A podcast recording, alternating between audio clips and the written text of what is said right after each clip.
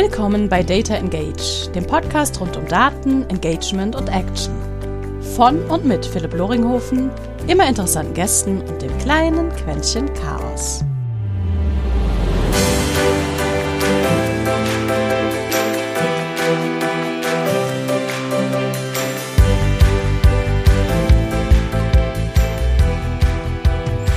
Und herzlich willkommen zu einer weiteren Episode eines kleinen Datenpodcasts, wo wir darüber schnacken, wann es mal im Marketing oder Sales Sinn macht, Daten zu benutzen, wann man es vielleicht lassen sollte und was man generell bei dem Thema irgendwie vielleicht beachten kann oder sollte. Heute dabei ein hochgradig interessanter Kontakt. Und ich nenne ihn gerade Kontakt, weil es ist jetzt für diese Aufnahme das allererste Mal, dass wir uns face-to-face -face sehen. Sonst hatten wir bis jetzt immer nur LinkedIn-Kontakt. Daher auch Kontakt. Heute bei mir virtuell Tim Ebner, mit dem ich schon wundervolle Diskussionen führen durfte. Und deswegen, Tim, direkt zur Einleitung. Was war bis jetzt dein größter Datenfuck-up eigentlich? Puh, der größte Datenfuck-up. Äh, ja, wir haben ähm, bei einem Dienstleister äh, eine, eine Lösung programmiert, wo wir auch Google Analytics genutzt haben. Und äh, am Ende mussten wir das ganze Projekt übergeben und es war sehr schwierig, weil wir die Daten nicht in verschiedene Buckets, sondern in ein Bucket gepackt haben. Und äh, wer weiß, wie das ist, Daten aus einzelnen Properties aus Google Analytics rauszulösen und in andere Properties wieder reinzuschreiben und ob das überhaupt geht, ähm, der weiß, was man dann auf einmal für Schweißperlen auf der Stirn bekommt. Aber es hat am Ende alles geklappt und gepasst. Äh, haben uns da in die Dokumentation reingelesen, aber war schon war schon echt ein bisschen komisches Gefühl so, ne? Man, man testet, baut schnell, macht mal hier ein MVP, da ein MVP und denkt so, ja, Hauptsache schippen. Ja, und dann äh, auf einmal stehst du da und hast äh, einen ganzen Eimer voller Daten, musst die auftrennen, damit die nicht in falsche Hände gekommen.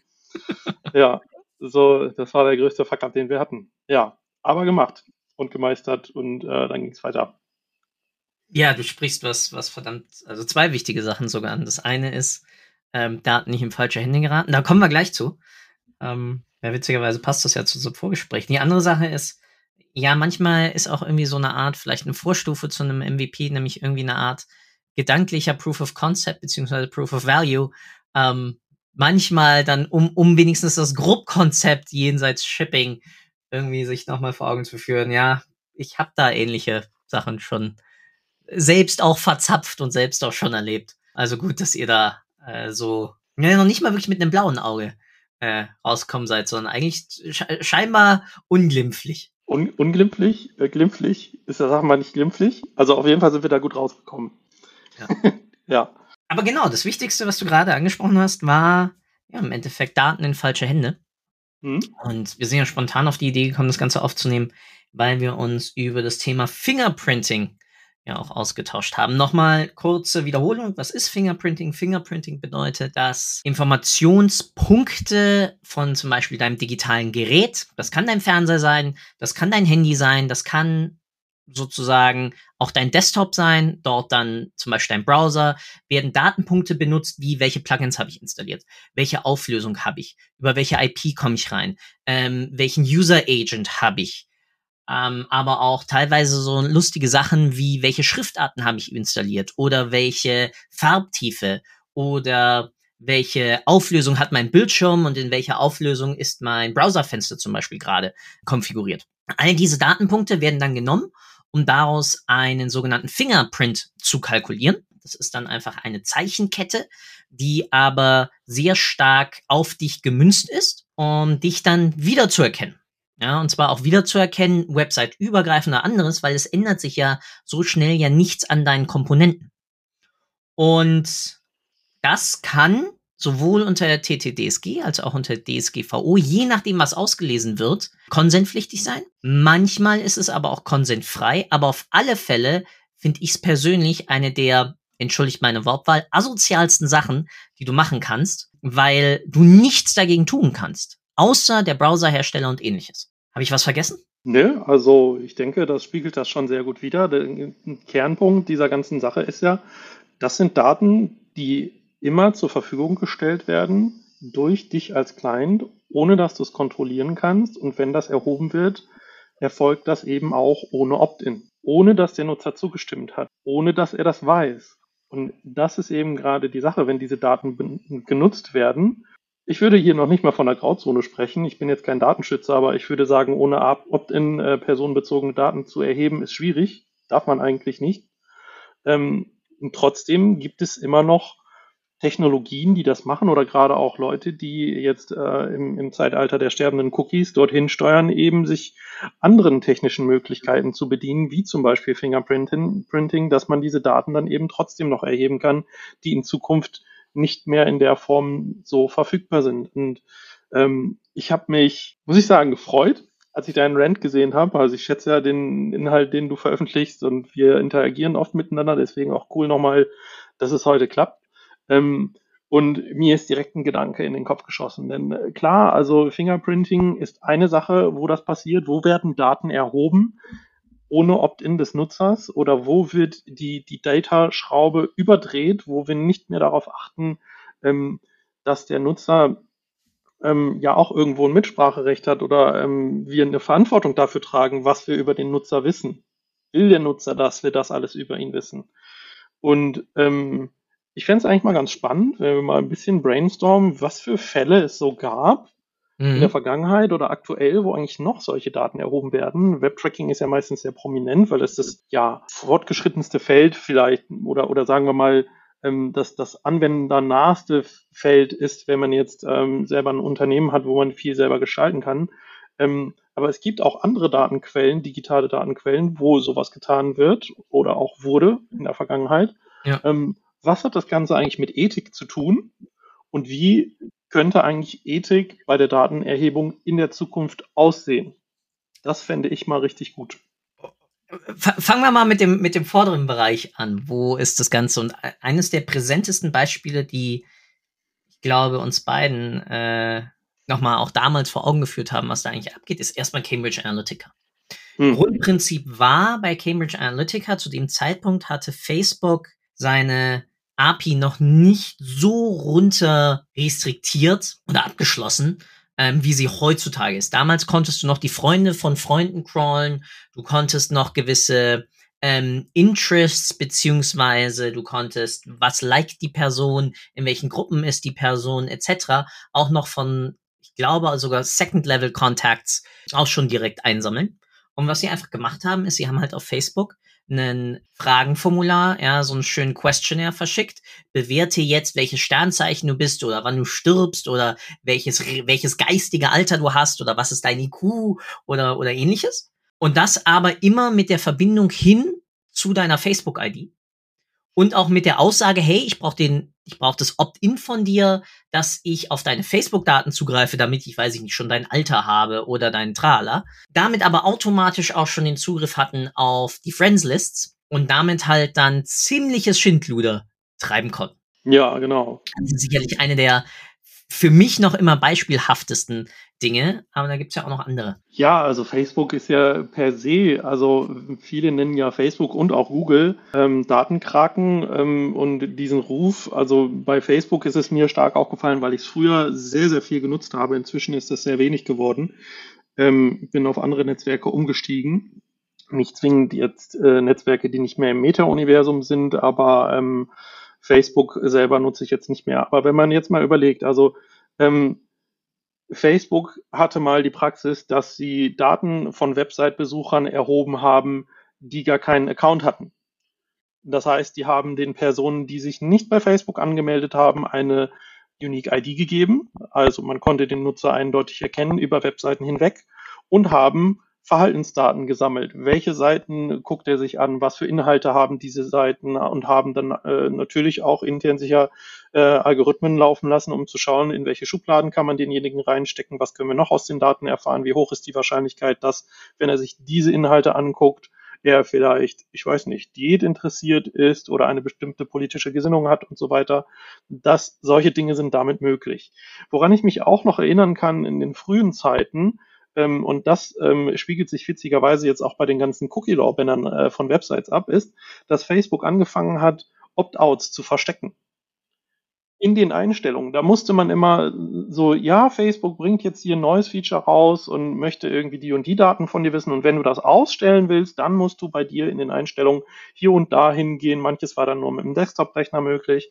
Ähm, das ist irgendwie witzig. Also dieses Einstellungslabyrinth, nenne ich jetzt mal, gibt's heute ja auch bei den Cookie-Law-Bannern. Ich habe dir gestern ja noch so diesen Tweet von Andy Butz äh, geschickt. Ich lese dir jetzt nochmal vor.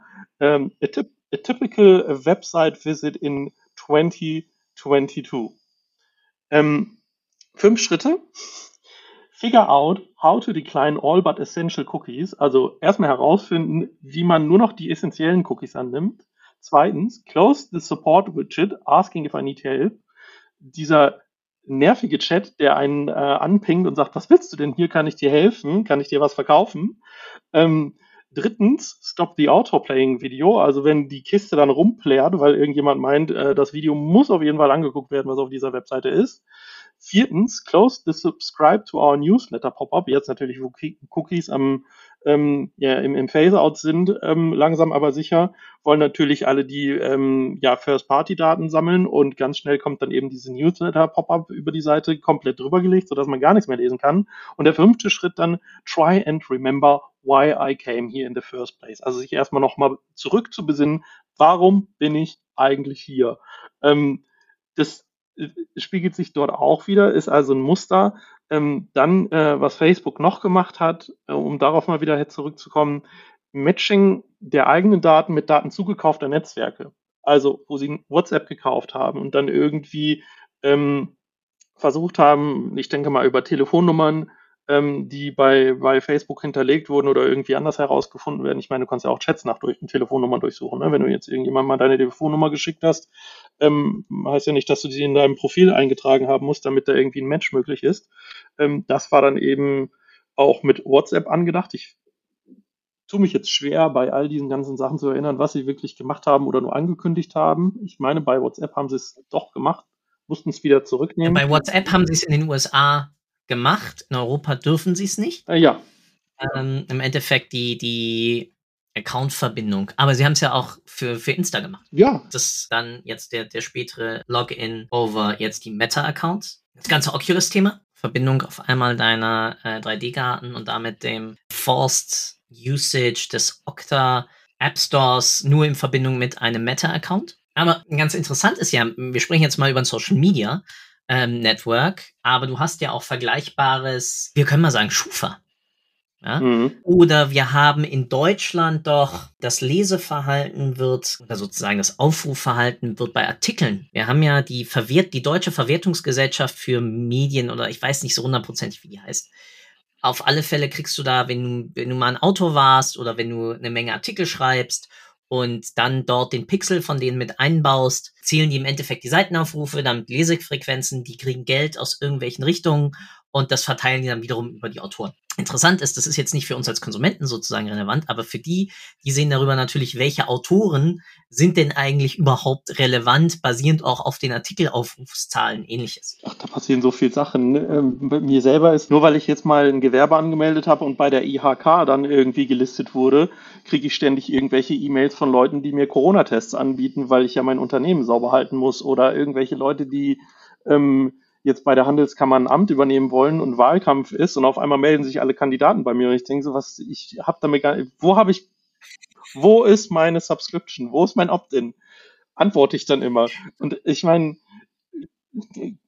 die IHK, vielleicht ein Sinnbild, hm, ja, eher, eher konservativer Werte und wo man doch schon eigentlich eher also wo man schon sagen würde, Datenschutz ist uns wichtig, machen trotzdem sowas.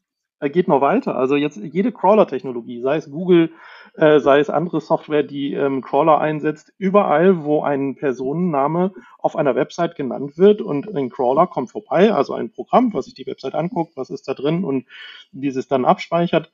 Ähm, äh, wenn da ein, ein Personenname drin steht, dann ist das eine Erhebung öffentlicher personenbezogener Daten ohne Opt-in. Da machen viele auch den Fehler und denken sich so, ja, Moment mal, die Daten sind doch öffentlich, dann darf ich das doch verarbeiten. Nee, eigentlich nicht. Nur weil die Daten öffentlich sind, braucht man trotzdem ein Opt-in. Äh, ja, kommt drauf an, wie du sie dann verarbeitest. Mhm. Weil, was du ja auch zum Beispiel machen kannst, ist, du kannst die APIs ja im Endeffekt auch von einem Instagram anzapfen und für Auswertungen nutzen. Die Frage ist immer, wenn ich die Daten dann nutze, nutze ich sie im Endeffekt für eine direkte Personenidentifikation. Dann bin ich vollkommen bei dir. Wenn ich sie aber nehme, um zum Beispiel irgendwelche Trends zu erkennen, jetzt nehmen wir mal Instagram und ich knall mir einfach alle Bilder runter mit einem gewissen Hashtag und schaue dann, ist jetzt der Hashtag Tasse und ist auf allen Bildern, die ich dazu kriege, dank Image Recognition auch über eine Tasse drauf und dann vielleicht auch eine ganz besondere Tasse. Und auf einmal sehe ich, dass äh, die Diddlemaus-Tasse auf einmal wieder voll der Hype wird und ich kaufe mir alle auf Ebay Kleinanzeigen und werde sie für Millionen weiterverkaufen, mhm. was weiß ich. Das ist dann wiederum ein, ein anderer Zugriff, obwohl du theoretisch, das wird irgendwann mal interessant werden, auch vielleicht irgendwann argumentieren kannst, dass sogar dein Profilname, je nachdem wie häufig du ihn nutzt, auch irgendwann eine, ein persönlich identifizierbarer Informationspunkt sein könnte, weil wir ja online teilweise immer wieder die gleichen Synonyme verwenden. Ja? Also jetzt mal ich Depp mit meinem Datenbaron. Ja? Mich findest du damit auf alle Fälle mal bei Podcasts, mich findest du damit auf Twitch und mich findest du damit auf LinkedIn. Mhm. Mit meinem Klarnamen natürlich. Auch Klarname für alle ist sozusagen der Name, der bei dir im Pass steht. Ja, und dann hast du deine Pseudonyme. Ähm, wie Gamertags oder eben auch ähm, dein Twitch-Kanalname und ähnliches, die ja aber auch wiederum im Endeffekt auf dich referenzieren als Individuum. Und deswegen, ja, voll, sobald ich anfange, daraus dann eine Einzelperson-Datenbank zu erstellen, wie du es ja richtig hast bei den ganzen Business-Datenanreicherungssystemen, die es dann irgendwie gibt, wo du dann auf einmal eine Browser-Extension laufen hast, die dann teilweise deinen aktiven ähm, zum Beispiel LinkedIn Connection Datenstrom mit abgreift und damit dann ihre Datenbanken anreichert. Weil du hast ja als Person, wenn du mit jemandem verbunden bist, kommst, kriegst ja Zugriff auf die Telefonnummer aus dem Profil oder die E-Mail-Adresse etc., also was auch immer publik geschaltet ist. Und damit reichern die dann mal kurzerhand ihre Datenbanken an. Und wenn du da dann suchst nach einer bestimmten E-Mail-Adresse oder nach einem Namen oder sonst was, oder nach einem reinen Profillink, aber von einer Person, mit der du nicht verbunden bist, dann kommen diese Daten ans Tageslicht, weil jemand anders die Daten exposed hat. Ich, ich bin da schon in der Datenbank gelandet, das fand ich auch ultra spannend. Also äh, sehr, sehr krasses Geschäftsmodell, finde ich ein bisschen bedenklich auch, sage ich schon von vornherein. Aber scheinbar gibt es Unternehmen, äh, das war jetzt ein New Yorker Unternehmen, die lesen LinkedIn-Profile aus, ähm, speichern dann die E-Mail-Adressen ab und das Unternehmen, wo du arbeitest und ähm, bieten diese Daten dann, diese Kontaktdaten anderen Unternehmen an, damit sie dir direkt per E-Mail schreiben können, um Akquise zu betreiben. Als ich bei Aldi Süd noch gearbeitet habe, habe ich teilweise pro Woche 30 solcher E-Mails bekommen. Ist jetzt vielleicht ja mal auf hohem Niveau, aber jeder, jede Spam-E-Mail nervt mich einfach nur so abgrundtief, weil sie meine Zeit klaut. Und dann habe ich gesehen, ja, die, die machen das einfach so und wenn man dann seine Daten löschen will, ist das da auch nochmal so ein ganz mieser Prozess, der äh, alles andere als ergonomisch ist. Aber gut, vielleicht nochmal weiter in den Beispielen. Also jetzt bei, bei Crawler-Technologien, wer, wer möchte denn eigentlich, dass ähm, Google eine Dienstleistung anbieten kann, womit der Vater einer, einer zukünftigen Freundin äh, deinen Namen googeln kann und wenn du da am Tisch sitzt und den ersten Kaffee mit ihm trinkst, er dich dann fragt, ähm, sag mal, was ist denn da eigentlich los bei dir? Äh, ich habe da den und den Inhalt bei Google über dich gefunden. Ähm, weiß ich nicht, wo, ne?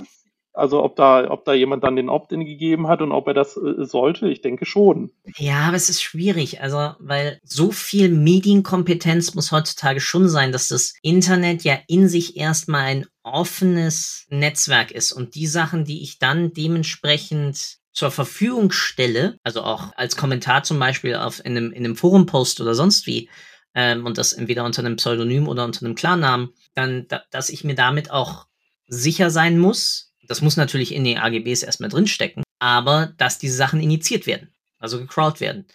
Das ist ja auch witzigerweise damals, boah, Alter, lass es 2006 oder 8 gewesen sein, 12, als dann wirklich im Endeffekt im HR-Bereich, also Human Resources, auf einmal aufkam, hey, wir könnten ja auch mal schauen, ob wir auf die Social-Media-Profile unserer Mitarbeiter kommen, unter dem Faktor, ist der denn, hat der denn einen passenden Cultural Fit? Und auf einmal die Social-Media-Profile dann mit einbezogen wurden in Hiring-Entscheidungen. Nein, habe ich nie gemacht aber kenne ich genügend Leute, die das mal kurzhand gemacht haben, besonders für höhere Positionen. Mhm. Und da dann die ganz klare Aussage war von Headhuntern und irgendwie Profiloptimierern und sonst was, was da draußen so ähm, rumläuft.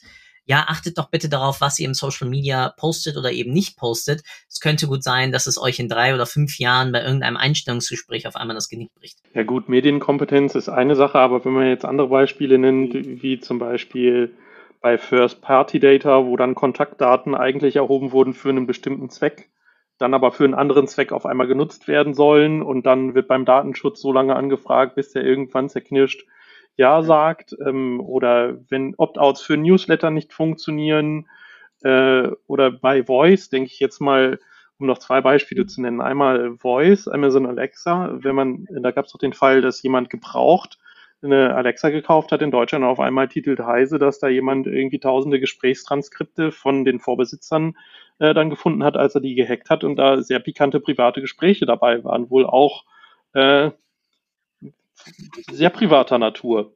Ähm, oder, ähm, um nochmal irgendwie so einen Datenvorfall zu nennen, NSA, PRISM, also die Snowden-Enthüllung, ähm, da kam dann später sogar raus, dass die Mitarbeiter der NSA sich zusammen ähm, weiß ich nicht, beim Mittagessen Chats mit Nacktbildern dann äh, gezeigt haben. Und da, also sagen wir mal so, um da mal äh, eine, eine, äh, eine, eine zusammenfassende ähm, Line hinzubekommen für den Teil jetzt, den wir gerade besprochen haben.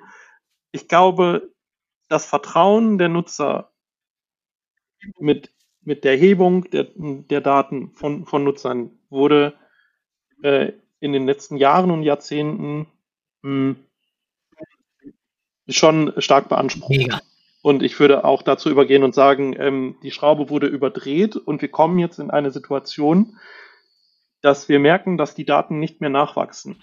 Wir beide, also ich persönlich, wenn, wenn ich eine Webseite ähm, besuche, bevor ich jetzt mit meiner Freundin zusammengekommen bin, habe einfach immer auf ähm, alle mhm. Cookies mhm. bejahen geklickt, weil ich dachte, die Data Analysten, ähm, die brauchen Daten und ähm, ja, ist doch egal, ähm, lass sie doch damit arbeiten. Äh, man, man muss ja auch seine Zunft irgendwo ein bisschen ähm, unterstützen. So. Als meine Freundin das gesehen hat, sagte sie, was bist du, was machst du da? Bist du verrückt? Ähm, sagte ich, nee, ich mache das immer genau umgekehrt. Ich, ich gehe immer auf alle ablehnen. Und da habe ich das erstmal, so wie es gerade in diesem äh, Tweet dann geschrieben wurde, bemerkt. Es gibt ja kein standardisierte, standardisiertes Cookie-Law-Banner du musst immer noch mal den neuen Weg finden für jede Webseite. Ähm, wie komme ich jetzt da raus, dass ich nicht getrackt werde? Seitdem mache ja. ich das nämlich auch. Und ähm, ich glaube, wenn wir aus unserer Blase rausgucken, ist es schon eher so, dass die Daten nicht mehr nachwachsen. Und bei nicht mehr nachwachsen kommt mir dieses ähm, leider oft inflationär genutzte Wort Nachhaltigkeit in den Sinn, was ja aber auch mit Ethik sehr viel zu tun hat. Und ähm, vor dieser Folge habe ich äh, mir nochmal ein Video dazu angeguckt, wie ist eigentlich die Geschichte der Nachhaltigkeit, wie ist das zustande gekommen und ich habe da einige Parallelen gefunden, das finde ich ultra also spannend. Also der mega hm? recht, es, es wächst nicht nach. Es kommt natürlich, haben wir es uns im Marketing auch teilweise ein bisschen selbst verschusselt. Wir haben einfach radikal alles geretarget, was nicht bei drei auf dem Baum war. Wir haben den noch fünfmal empfohlen, bitte den neuen Kühlschrank ja. zu kaufen und 20 mal das gleiche Paar Schuhe. Ähm, wir sind hier mit irgendwelchen Programmatic-Ads auf die Nerven gegangen, so dass dann irgendwann Adblocker aufkam. Adblocker haben dann auf einmal auch angefangen, Tracking-Dienste rauszuschmeißen, schmeißen heutzutage eigentlich alles raus. Dadurch ist es ITP und ETP entstanden, ähm, dessen Cookie-Lifetime, deswegen jetzt auch von Third-Party-Cookies jetzt schon bei eigentlich nur 24 Stunden oder 12 Stunden liegt. Ähm, und ja, wir haben einfach aktiv das F Vertrauen auch von mir. Ich habe Adblocker auf meinem System, ich nutze ein VPN ähm, und teilweise lande ich auf Agentur-Websites, wo ich nur ein dickes, fettes Cookies akzeptieren Button habe und dann im Text darüber irgendwo steht Einstellungen, aber die Font-Size ist erstmal 12. Bei einem, bei einem Curved Monitor ist das schon ein bisschen klein. Und das heißt, du musst das, wie du es beschrieben hast, musst dann da die Einstellung finden, dann auf alle ablehnen drücken und dann sehe ich trotzdem noch dass, dass Tracking-Dienste im Hintergrund geladen werden, ja, die dann zum Glück einfach durch meinen Adblocker weggehauen werden. Und ich sitz da so und denk mir, äh, und dann landen wir genau da, wo du bist, Ethik. Ja? Und wir haben zurzeit diesen Faktor Nachhaltigkeit im Vertrauen zu den Konsumenten so etwas von verspielt. Ja, ich habe die Befürchtung auch. Also, äh, wenn man mal guckt, ähm, also äh, um, um da mal in den Spiegel zu schauen oder vielleicht aus der Geschichte zu, näher, zu lernen oder diese, dieser Gedanke, ähm, Daten sind ein Rohstoff, der auch wieder nachwachsen muss. Ähm, wenn, wenn, man da mal guckt, findet man tatsächlich einige Parallelen. Also der, der Begriff hat die Wurzeln im 18. Mhm. Jahrhundert. Das war die Zeit der industriellen Revolution. Heute haben wir das Zeitalter der Digitalisierung. Ähm, der Begriff wurde das erste Mal erwähnt von Hans Karl von Karlowitz, ein, okay. Deutscher, wenn man das so sagen kann. Ähm, Oberberghauptmann aus Sachsen hat im Erzbergbau gearbeitet und gemerkt, dass die Waldgebiete geschrumpft sind. Und zwar wurde damals sehr viel Feuerholz als Rohstoff für Erzbergbau mhm. gebraucht. Heute brauchen wir Daten als Rohstoff für die digitale Wirtschaft. Und das Problem, was er gefunden hat, war, dass die Bäume nicht mehr schnell genug nachwachsen konnten, um den Bedarf an Feuerholz zu decken, um die Förderung im Erzbergbau aufrechtzuerhalten. Und heute ist es so, dass die User ihre Daten nicht mehr so bereitwillig hergeben wie früher und auch nicht in dem Maße, wie wir sie eigentlich verwenden, wie wir sie brauchen. Ähm, ich erinnere jetzt nochmal daran, dass man eigentlich nur noch auf Ablehnen klickt, ohne sich überhaupt ähm, groß zu überlegen, was haben die für einen Vorteil, was wollen die erheben. Man will es einfach nicht mehr. Das ist ja schon fast, äh, wäre es möglich, das ähm, unterbewusst zu tun, würden wir das unterbewusst machen. Ähm, ja, und die Idee von äh, dem Hans Karl von Karlowitz war dann, dass man den Wald kontinuierlich, beständig und nachhaltig nutzt. Also den Wald als Wirtschaftsgrundlage erhält. Mhm. Und das fände ich auch für uns mal wichtig, mal zu überlegen. Also damit die Daten wieder in dem Maße nachwachsen, wie wir sie verwenden möchten, brauchen wir irgendwo eine Nachhaltigkeitsethik unter den Data Professionals. Damit die Schraube eben nicht mehr überdreht wird, so wie wir es jetzt in der Diskussion davor auch schon gesagt haben. Also Karlowitz wollte damals seinen Wirtschaftszweig ins Gleichgewicht bringen und ich glaube, wir wir, oder uns ist noch gar nicht so bewusst, dass wir genau vor so einem Punkt stehen, wo es oder den schon überschritten haben, wo das Gleichgewicht schon nicht mehr da ist. Bin ich vollkommen bei dir. Und wenn man sich dann noch, wenn, wenn man sich dann noch mal überlegt, ne, Datenschutz, da steckt ja das Wort Schutz drin. Eigentlich ist es ja ein Wort, Wort Datenschutz kann ja auch heißen, dass es der Schutz des Datenflows für Unternehmen ist, im Sinne der Nachhaltigkeit. Also schützen wir den Datenflow, der ins Unternehmen reinkommt. Finde ich eine sehr schöne Analogie, weil es ist genau das. Wissen ja vielleicht auch ein paar, ich bin ja ein starker Verfechter von No Consent, No Tracking. Genau solchen Sachen, die du, die du genau gerade ansprichst. Zum einen, mein Bauchgefühl erhöht es deine Datenqualität.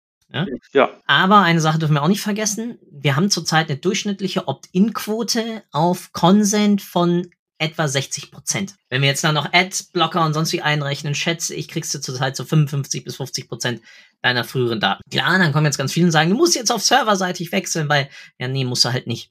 Verarschte der dann wieder theoretisch deinen äh, Konsumenten oder Nutzer oder irgendetwas anderes. Aber ja, genau, dieser Ethikaspekt hinzu und da muss sich das Marketingfeld als alles erste an die Nase fassen und halt solche netten Sachen wie Segmentdienstleister, Targeting-Dienstleister, vielleicht sogar sowas wie eine Schufa. Ich habe keine Ahnung, ja. Also die Schufa wurde, glaube ich, auch gerade an den an, also sonst wie verkauft, aber auch die Kalkulation der Schufa sind ja zum Beispiel nicht immer. Da hängt ja verdammt viel hinten von ab.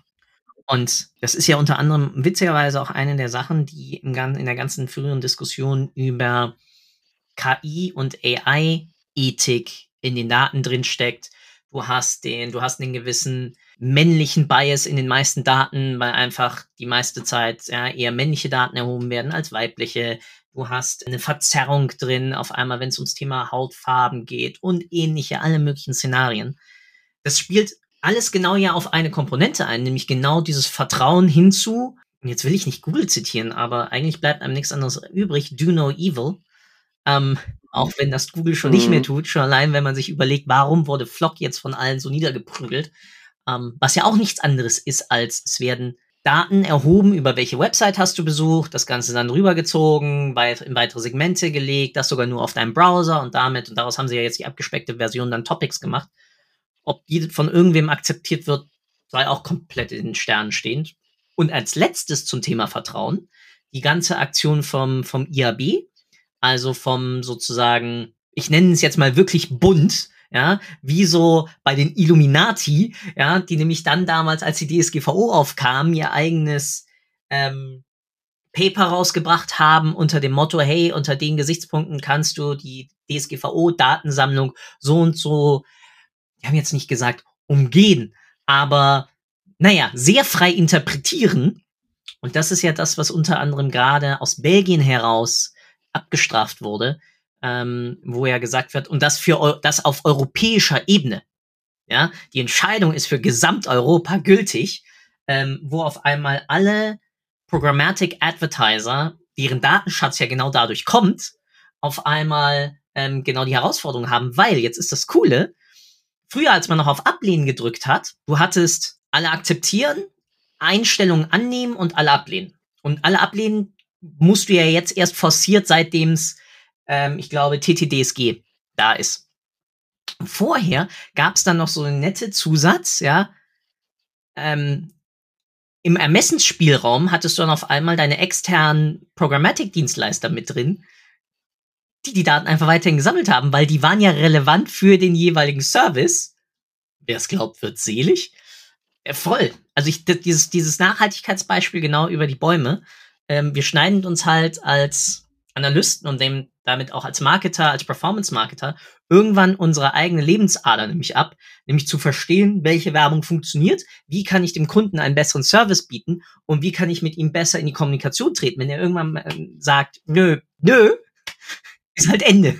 Hm. Gibt unseren Job vielleicht nicht mehr. So schlimm wird es nicht. Ja, mehr. glaube auch, dass es so, so krass vielleicht nicht kommt, aber ähm, sagen wir mal so, wenn wir jetzt bei 60, 55 Prozent sind, das ist jetzt auch nicht unbedingt wenig, die da auf alles ablehnen klicken und ähm, ist ja vielleicht auch eine ganz gute Erhebung, um mal festzustellen, so sag mal, wie groß ist denn die Bereitschaft oder der Datenflow? Gut, man kann jetzt bei den 100 Prozent auch nicht sagen, dass das freiwillig war, ähm, aber ich meine, man muss ja mal gucken, was, was können wir denn machen? Ich meine, du hattest jetzt gerade gesagt, äh, du hast vom Marketing gesprochen. Ähm, ich sehe da zum Beispiel auch noch Sales.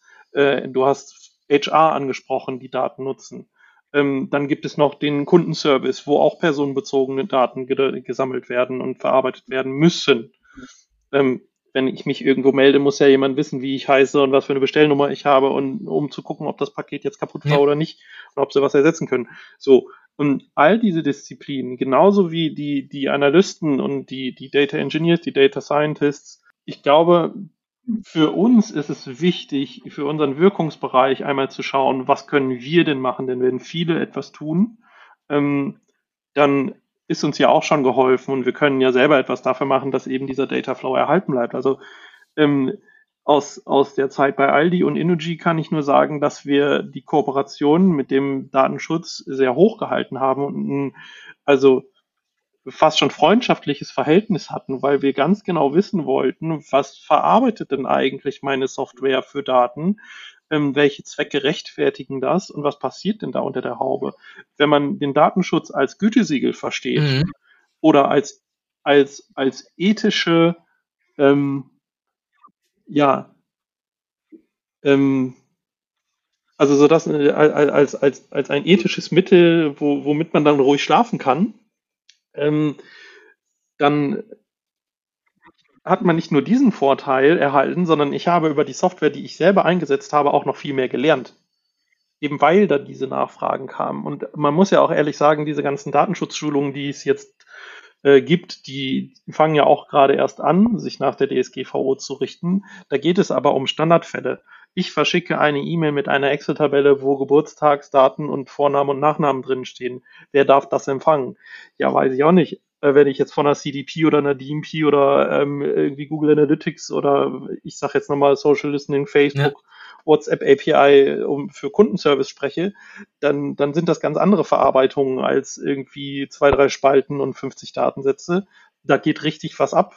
dann äh, kommt das von einem IT-System, ähm, von, von einem Unternehmen ins nächste und wird hin und her gereicht. Wie viele Verträge muss man da zwischen den einzelnen Unternehmen abschließen? Da lernt man eigentlich erstmal wirklich richtig kennen, was für Data Pipelines gibt es, wie werden die Daten angereichert, was wird da erhoben. Ähm, das hat dann auch viel mit, mit Selbstdidaktik zu ja. tun dass man seine eigenen Lösungen, wir, wir bauen eigentlich den krassesten Shit, den man mit Daten machen kann. Und da kann doch kein, man kann doch nicht vom Datenschützer, der jetzt äh, seine, seine Berufsausbildung gerade abgeschlossen hat, verlangen, dass er die gleiche Erfahrung hat wie, wie ein Analyst, der 10 bis 15 Jahre Performance Marketing analysiert ja. hat. Dann, was ich noch wichtig finde, ist, also einmal diese beiden Themen, ne? also erstmal Datenschutz als Gütesiegel und Ethiksiegel sehen, ähm, Weiterbildung äh, selber forcieren und für den komplexen Bereich auch mal weiterdenken als ähm, Excel-Tabellen mit Namen und Geburtsdaten. Ähm, und dann ähm, Incentives für die User geben. Wie oft habe ich das gehört? Also ich meine, bei Facebook wird ja oft gesagt, so, hey, ja, wir stellen euch umsonst hier ein Social Media Network, Network hin und ähm, da muss man halt akzeptieren, dass man seine Daten dafür abgeben muss. Ich weiß nicht. Ähm, kann man jetzt auch lange drüber diskutieren. Ich glaube, das würde dann die Folge hier sprengen, aber gucke ich jetzt nochmal einen, äh, ähm, einen Konkurrent von Aldi an, Lidl Plus, die machen das sehr gut. Die machen Gamification in ihrer App und je mehr Daten du zur Verfügung stellst über deine Einkäufe, desto mehr Rabatt bekommst du oder Payback. Mhm ist auch so ein Beispiel. Ich würde jetzt vielleicht nicht sagen, dass die ähm, in der Ethik am besonders hochgehoben werden müssen, weil da müsste man sich viel mehr angucken. Aber diese beiden Praxisbeispiele finde ich persönlich schon mal auch gut, um den Datenflow zu sichern, damit die, damit die Nutzer auch etwas davon haben und bevor sie auf alles ablehnen klicken, sich auch überlegen, so ja, Moment, aber dann kann ich jetzt hier auch keine Coupons sammeln. Und Maß halten im Verbrauch. Ich habe so oft gesehen, dass Dateneimer aufgemacht wurden und alles gesammelt und reingeschmissen wurde und alles getrackt wurde. Ja, man kann manche Zwecke auch später erst erkennen, ähm, wofür man dann die Daten nutzen möchte. Und da guckt man auch gerne dann auf fünf Jahre zurück, wo man Daten vielleicht schon mal hat, im besten Fall. Aber ein bisschen Maß halten, dazu erzieht uns, glaube ich, auch die DSGVO. Und ähm, ja, das, das fände ja. ich glaube ich, auch einen guten Weg, wie, wie Ethik aussehen könnte in der Data. Voll, also in der DSGVO ist ja fest auch die, die Datenvermeidung bzw. Datensparsamkeit. Dummerweise wieder ein Beispiel aus dem, aus dem Marketing, aber dein, dein Smart TV, ähm, je nach Anbieter, transferiert ja auch Daten an Werbenetzwerke zur dynamischen Einspielung dann von jeweiligen Werbeblöcken dann im Digitalfernsehen, damit du damit dann getargetet werden kannst. Ja, ja. Das weiß er aber nicht. Das weiß Oma Lieschen nicht und das weiß Opa Anton auch nicht. Und wenn du meinen Vater fragen würdest, der wüsste das auch nicht. So, auch schon das ist eine, ist eine gewisse. Und das ist ganz spannend. Die Bertelsmann Stiftung, eh generell eines der größten äh, Stiftungshäuser, die wir in Deutschland haben, stiftet unter anderem Algorithm Watch und iRights. Mhm. Beides zwei deutsche, ich nenne sie jetzt mal Vereine, die sich genau darum um das Thema Datenethik kümmern ja, und dementsprechend dann natürlich auch um Datensparsamkeit forcieren. Und aus einer wirtschaftlichen Perspektive ist es ganz spannend. Muss man schauen, wie, wie gut halten sie sich da dran. Aber zum Beispiel eine Google, eine SAP, eine Telekom, aber auch, ich glaube sogar eine Amazon neuerdings, haben sich eigene Richtlinien und Kodizes zum ethischen Einsatz von Daten, besonders dann natürlich unter der Perspektive künstliche Intelligenz etc., wenigstens mal unterschrieben. Ja, das ist so wie, dass du jetzt auf einmal bei deinen Jahresabschlüssen auf einmal hier auch noch diesen, diesen Bereich über Nachhaltigkeit, äh, äh, Ressourceneinsätze etc. auch noch irgendwie mitgeben musst. Muss man auch mal prüfen. Aber du hast voll recht. Es kommt an, dass da sich etwas tun muss, weil nicht ohne Grund hat Google ja auch irgendwie gesagt, beziehungsweise ich bin Amazon-Nutzer. Äh, nicht Amazon, Android-Nutzer. Amazon-Nutzer bin ich auch. Mhm. Aber äh, dass jetzt auch Android den iOS-Bestrebungen gefolgt ist, dass du auch einen Consent für App-Tracking geben musst. Ja. Und jetzt auch in die nächste Android-Version reinkommt. Ist das alles ganz uneigennützig von den jeweiligen Partnern? Nein, ist es nicht. Denn Apple hat dadurch massiv seinen Werbeumsatz in seinem Store erhöht, ja, und kann jetzt noch einfach seine 30% auf die einzelnen App-Entwickler durchdrücken. Denn Google kann das Gleiche. Jetzt kommt aber der Vorteil, die Europäische Union mit ihrem Digital Markets Act, Digital Service Act, die, wenn sie jetzt dann irgendwann mal live gehen, sicherlich auch dafür sorgen werden, dass du andere App Stores auch auf den jeweiligen Devices haben wirst und haben kannst und damit natürlich dann auch eine andere Möglichkeit hast, ja. Aber das wird noch Zukunftsstory, das wird noch saumäßig interessant. Ja, also das sind so Punkte, gut, äh, was wie, wie Apple und äh, Google jetzt mit den App Stores umgehen, ist spannend von außen zu betrachten, finde ich auch irgendwo aus meiner Sicht eine richtige Entwicklung. Ich habe das begrüßt, dass Apple diesen Schritt gegangen ist. Finde es auch gut, dass Google den jetzt mitgeht.